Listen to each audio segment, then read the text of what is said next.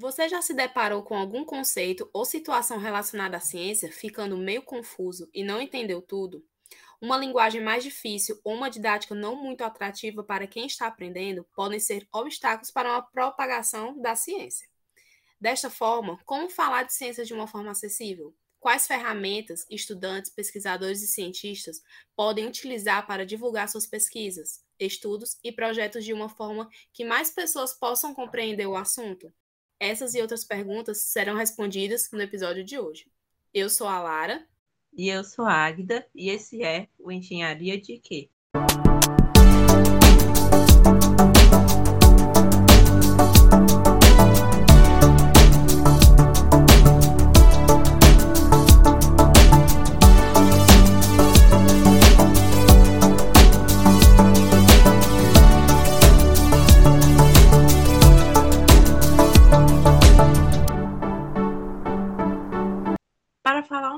Mais sobre o tema, conversamos agora com Gabriela Boscariol Raceira, formada em Ciências dos Alimentos pela Universidade de São Paulo, a USP, doutoranda e mestre em Ciência dos Alimentos pela Universidade Estadual de Campinas, a Unicamp.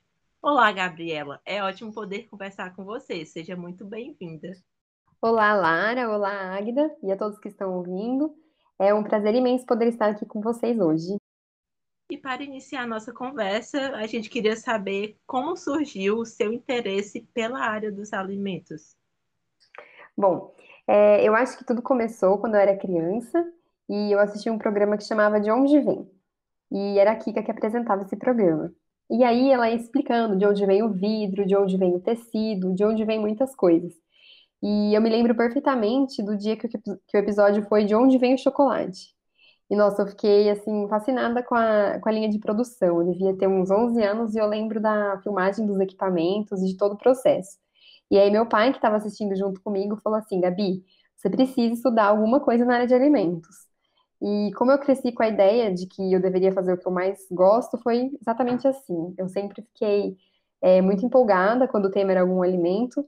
E a vida foi passando, e depois, quando eu fui escolher um curso para prestar vestibular, eu participei de várias feiras de profissões, é, tanto em São Paulo quanto na minha cidade, porque a minha mãe me incentivava bastante, sempre olhar todas as possibilidades.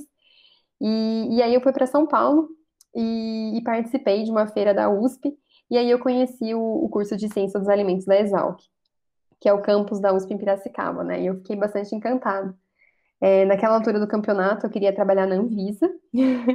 é, eu amava fiscalizar a higiene de todo lugar que eu ia comer, ou das pessoas que estavam cozinhando para mim, né? Imaginem que pessoa agradável que eu era.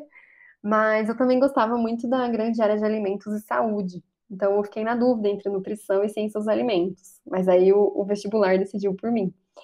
Então, eu acabei fazendo ciência dos alimentos. E, no fim, hoje eu tenho um pezinho em alimentos funcionais, que é uma, uma área da nutrição, e eu consegui é, conciliar esses dois, essas duas áreas que eu gosto muito. Muito legal, Gabriela, você sentir essa vocação, né, desde muito cedo. E em 2021 você ganhou o terceiro lugar na competição Minha Pesquisa em Três Minutos, que é promovida pela Pró-Reitoria de Pós-Graduação na Unicamp. É, poderia falar um pouco mais sobre esse projeto e como foi a experiência de participar? É, bom, esse prêmio foi resultado de um trabalho que já estava sendo desenvolvido pelo meu professor, que é amigo também, orientador, professor Juan. É, desde que começou a pandemia, ele estimulou bastante a gente, né, no laboratório, deu as ferramentas para a gente começar a produzir vídeos, né, para divulgar o que a gente fazia é, como pesquisa mesmo no laboratório, numa linguagem que pessoas de todas as áreas conseguiriam entender. É, além disso, eu fui monitora da disciplina de Química de Alimentos e as aulas práticas é, eram da minha responsabilidade. Como a gente estava vivendo na pandemia, é, a minha função era gravar vídeo aula, né? Então, em 2020, acho que eu fiz mais de 20 vídeos, né, como resultado da pandemia. A minha irmã até brincava comigo que toda vez que eu ia para Piracicaba, eu estava fazendo slides de apresentação. É, bom, mas vamos à pergunta, né? O projeto que, é, que vocês falaram, né? Como vocês falaram, ele foi criado e desenvolvido pela Pró-Reitoria de Pós-Graduação da Unicamp. E foi um projeto que buscou criar um elo entre o que a gente, né, da pós-graduação pesquisa e a sociedade, numa linguagem que todos possam entender. Então, acho que foi um projeto que formalizou aquela conversa de ponto de ônibus ou de mesa de bar, sabe, né? Gabi, o que, que você estuda finalmente? E aí é, a gente se depara, né, conversando com alguém da área de humanas que nunca usou um laboratório de pesquisa com vidrarias, por exemplo. E aí como que você explica o tipo de análise que você vai fazer, né? E o mais importante, em três minutos. E bom, eu simplesmente amei participar. Eu, eu reclamo bastante, mas a verdade é que eu amo desafios e esse foi um dos grandes. Mas eu sempre gostei de fazer slides, então, é, desde a faculdade, né? Eu acho que existe uma Gabi que, que busca arte dentro de mim. Então, para mim, foi só alegria. Eu acho que o mais difícil mesmo foi resumir o meu projeto de 20 páginas em 3 minutos. Principalmente porque, para a gente simplificar um assunto, é, normalmente a gente tem que deixar tudo bem mastigado, né? E isso leva bastante tempo para chegar naquele ponto que a gente quer. Bom, aqui acho que também cabe falar um pouco sobre o quanto a gente é ensinado a ser teórico na universidade. A nossa régua de valorização e, reconhecimento na ciência é a publicação de artigos. E quanto mais reconhecida for a revista, mais reconhecido você é, né, como pesquisador. E, bom, as revistas, elas também têm uma classificação de, de qualidade. E as de maiores notas, normalmente, são revistas internacionais. Então, a gente é treinado, basicamente, para escrita científica em inglês. E isso, ao meu ver, é quase que o oposto, né, de ciência acessível para brasileiros, pelo menos. Então, isso me sempre me inquietou muito, né? Quando eu entrei no mestrado, eu ficava muito indignada da gente produzir para revistas que, que ninguém além das universidades tem acesso, porque essas revistas, elas normalmente são pagas e extremamente caras, né? Então, é basicamente a comunidade científica que tem acesso. É, mas, assim, não estou desvalorizando de maneira alguma as publicações desse porte, porque elas são o nosso meio de comunicação entre cientistas, então elas são indispensáveis. Mas lá em casa, por exemplo, só eu e meus irmãos que, que fizemos curso de inglês que meus pais investiram, né? Mas eles não sabem falar inglês. Então, como que eu vou produzir alguma coisa que meus pais não poderiam ler, né? Então, apesar de, de ter sido um desafio enorme, foi extremamente gratificante para mim. É, sabe aquela sensação de que aqui é o meu lugar? É, foi exatamente isso que eu senti quando participei desse, desse projeto. Muito interessante escutar essa sua experiência e também falar um pouco da questão de outro idioma. Eu atualmente eu faço uma disciplina e uma das opções de atividades é pegar um vídeo em outro idioma e legendar em português. E tem gente que legendou o vídeo do inglês para o português, do espanhol para o português, e teve uma pessoa que traduziu do romeno. Isso uhum. é tão uhum. interessante porque é uma língua que existe, mas a gente nem presta atenção. É um conteúdo muito importante, que é a questão de comunicação e política, e tem gente que não conhece, não conhece a língua e se conhecesse talvez não soubesse o que estava sendo falado e foi traduzido em uma disciplina da graduação. Então é bem interessante. E já pegando esse gancho que você já falou um pouco do projeto Minha Pesquisa em Três Minutos, como você acha que iniciativas desse tipo podem impactar positivamente a nossa sociedade em relação ao conhecimento sobre ciência? É, quando a gente para para pensar, eu acho que o resultado mais positivo é em relação à criação de senso crítico para uma sociedade, né? É, quando a gente dá consciência para as pessoas, né, acesso ao que a gente está fazendo, eu acho que você dá senso crítico, né? Eu acho que esse é o é melhor, a, a melhor resposta positiva em relação a isso.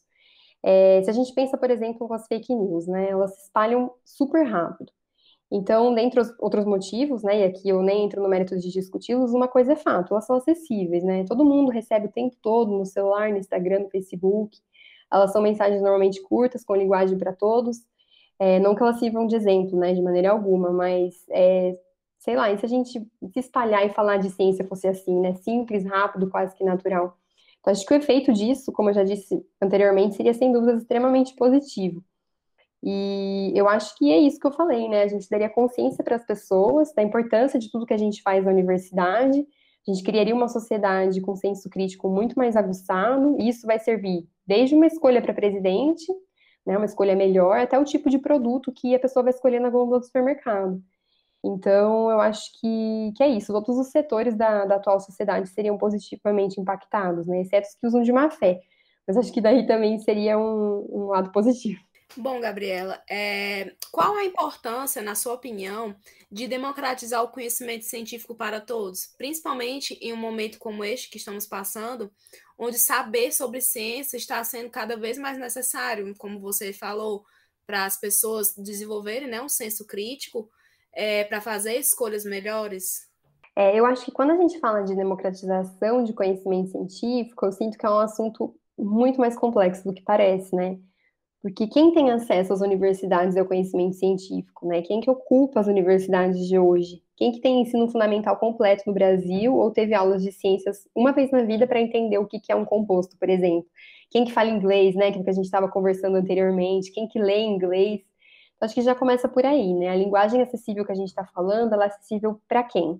Né? Meus pais que têm ensino superior, meus amigos que são formados em outros cursos que não é o meu. Então, acho que no Brasil, infelizmente, não ainda, né? A educação não é para todos. Já começa por aí o sistema educacional ele fracassou, ou foi feito para fracassar, não sei.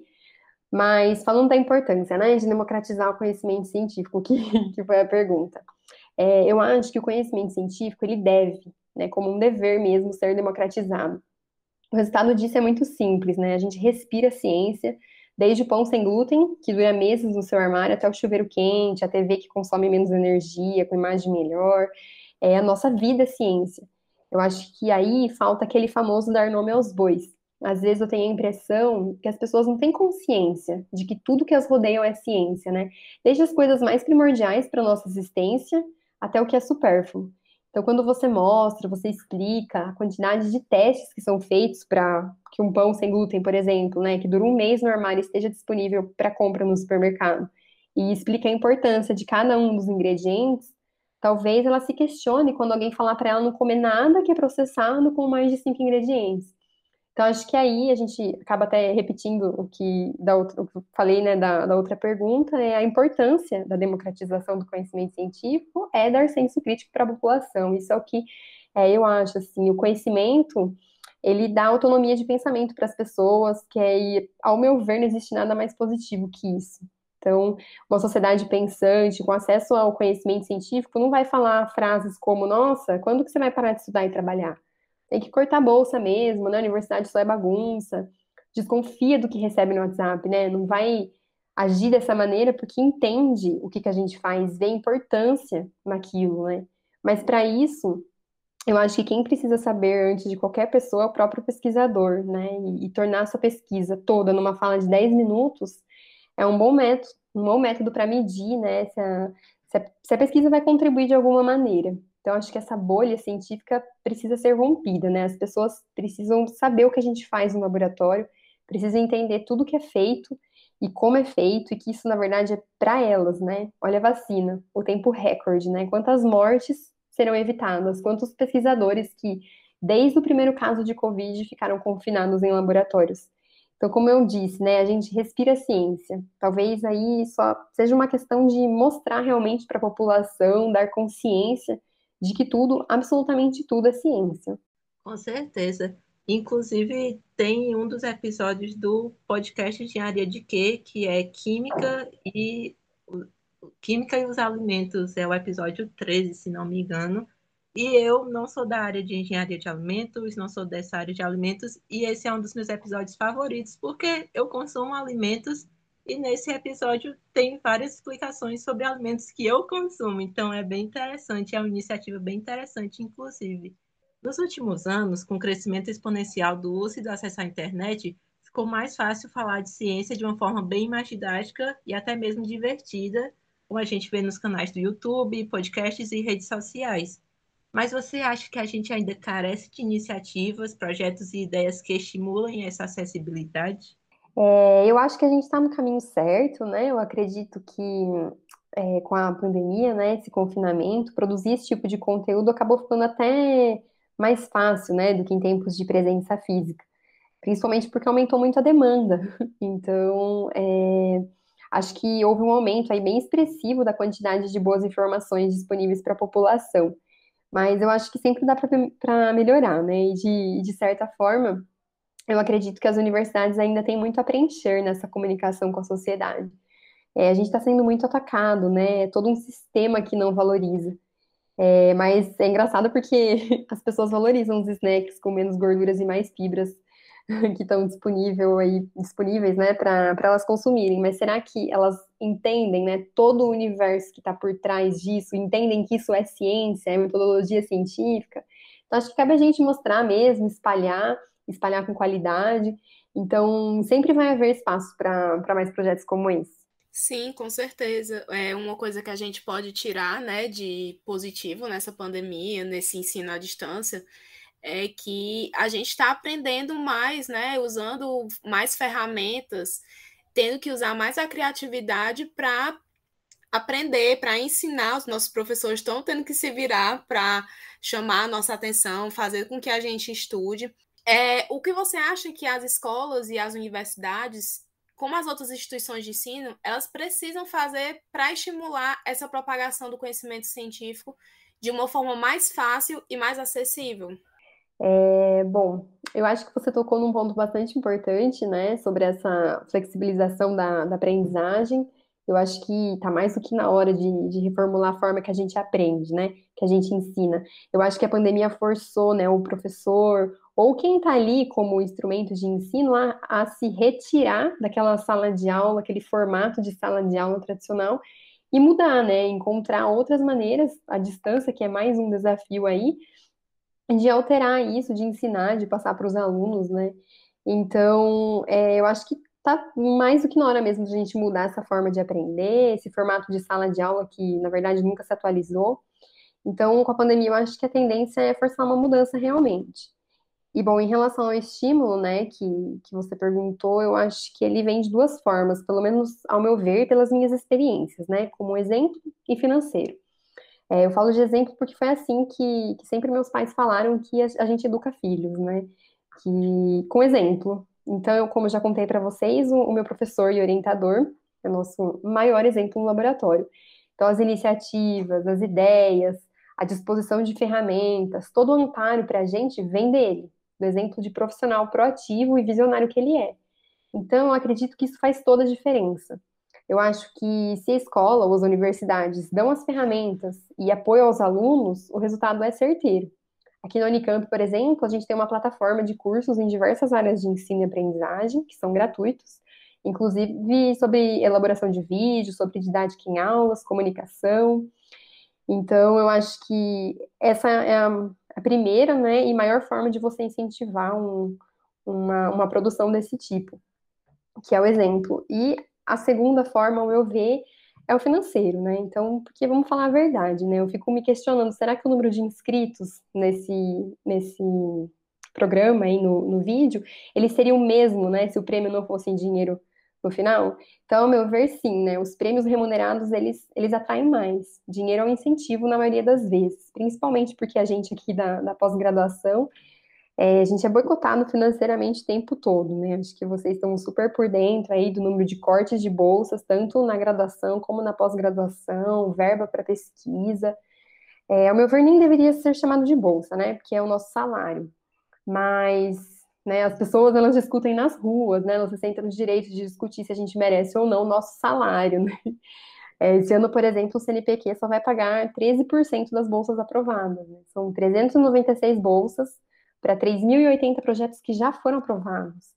Então, é uma realidade muito triste para profissionais formados, né, que não tem férias no regulamento, não tem 13 terceiro e nenhum reajuste nas bolsas desde 2013. Né? E aí a gente ouve, ah, mas por que vocês não param pós-graduação, param de mamar no, go no, governo, vai trabalhar? E aí eu fico, né, minha dúvida é o que, que essas pessoas fariam sem a vacina do Covid hoje, né? E se os pesquisadores que desenvolveram a vacina tivessem desistido porque na seleção do, do mestrado do doutorado eles ficaram sem bolsa? Então, assim, incentivo financeiro, ao meu ver, é valorização. Ninguém consegue se manter fora da cidade sem salário, né? Principalmente porque a pós-graduação dura um ano, né? Normalmente ela dura quatro, cinco, seis anos. Então é bastante tempo e a gente não tem esse reconhecimento, e ao meu ver, é uma forma de incentivar também essa questão do apoio financeiro é muito importante, né? Porque se as pessoas que estão dentro da universidade, aquelas que vão criar né, conhecimento, vão desenvolver, como você disse, vacinas, produtos que vão durar mais é, no seu, na sua dispensa, se essas pessoas não tiveram apoio, não tiveram uma forma de de ônibus para a universidade, de se alimentar de bem, ter onde morar, como é que essas, é, eles vão estar bem para para devolver para a sociedade o que eles fazem para a gente, né? Principalmente a gente que, que estuda em universidade pública, que a uhum. gente não paga, né? Quem paga, isso tem um custo, e quem paga é a sociedade através dos impostos.